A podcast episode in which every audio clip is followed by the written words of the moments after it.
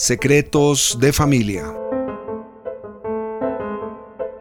Hay cosas que no se deben contar, que deben quedar ocultas detrás de un gran apellido. No hay nada más importante que la familia, el apoyo, el amor, la hipocresía y los secretos. Aquellos que todos conocen, pero nadie menciona. Los que no se recuerdan, pero se atesoran. Esta es la mayor herencia que nos queda y que tenemos nuestros secretos de familia.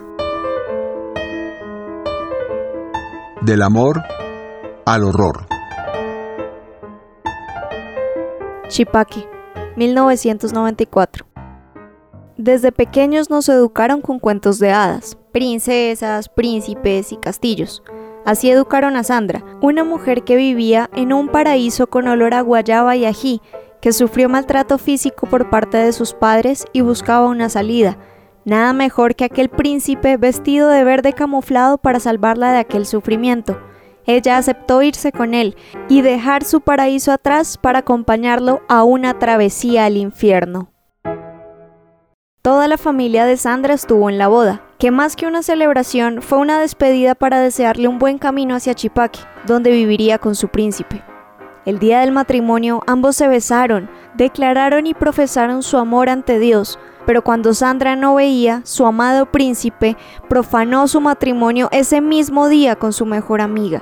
Una traición, simplemente un gran dolor, que ella, por ser el mismo día de su fiesta, decidió omitir y seguir adelante con los planes de estar con el que ahora era su esposo, y dejar como villana a su mejor amiga, absolviéndolo a él de cualquier tipo de culpa. Cuando llegaron al pueblo, encontraron su nido de amor, pero allí no estuvieron solos por mucho tiempo, pues desde antes de viajar, Sandra ya estaba embarazada. La traición pasó a ser el día a día. El trabajo del príncipe le permitía viajar, dejando a Sandra ya no con uno, sino con dos hijos, una niña y un niño, que compartían felices y jugaban con perdices, pero que huían de su madre cuando ésta se enfurecía al enterarse de los engaños de su marido y buscaba venganza con sus propios hijos. Los niños lloraban y se escondían, solo cuando llegaba su padre salían, pero al reclamar por la violencia de su madre, el hombre pasaba de ser un príncipe a una bestia y arremetía contra Sandra, preguntándole por qué lastimaba a sus hijos.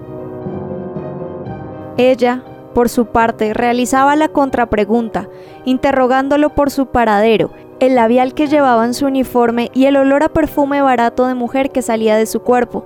En ese momento los niños volvían y se escondían, pues sabían que era el turno de su padre. El príncipe debía volverse una bestia, pero no con ellos, con su madre. El hombre no discutía ni objetaba con Sandra, Simplemente la golpeaba con la esperanza que ella no volviera a hacer preguntas sobre sus infidelidades.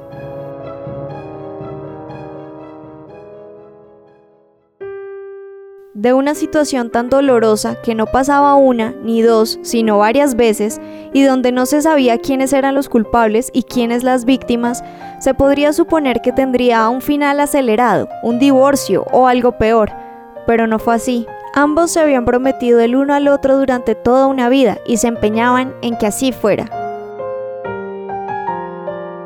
Cuando pasaron los años, los niños crecieron y Sandra y su esposo siguieron juntos, aguantándose, sin saber si era amor, costumbre o miedo a la soledad. Los niños ahora eran adultos y eran exitosos. Cada uno forjó la vida que quiso y ambos fueron profesionales. Pero aún con ellos fuera del hogar, las peleas entre Sandra y su marido no disminuían. La única diferencia era que la violencia del esposo ya no era física, era verbal. Los hijos intentaron hablar con sus padres para mostrarles que había soluciones y que no era sano que estuvieran unidos, pero ellos no aceptaron la sugerencia, simplemente continuaron juntos. Tanto que hasta el día de hoy siguen juntos, unidos, sin saber la razón, pero sí tolerándose un poco más que antes. Sin embargo, el pasado les dejó secuelas, al hombre con una actitud cansada y enfermedades generales, mientras que a Sandra la dejó con problemas psicológicos y unos ojos que ya no brillan igual que antes. Una familia unida y rota a la vez, con momentos felices que logran empañar aquellos ruidos que tanto los lastimaron.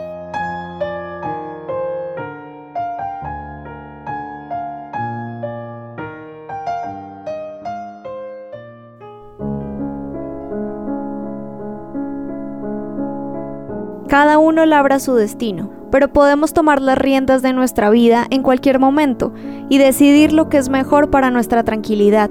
El amor se puede disfrazar y muchas veces se puede confundir, pero lo que es claro es que la violencia en cualquiera de sus presentaciones no es una muestra de este. La vida es corta y hay que vivirla plenamente. Para amar primero debemos primero aprender a amarnos nosotros mismos.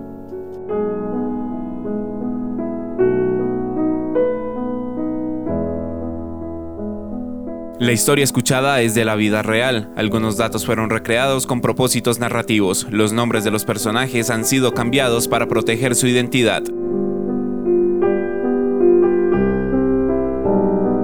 Historias que pocos saben, que nadie cuenta y marcan una huella de sangre y vida. Secretos de familia.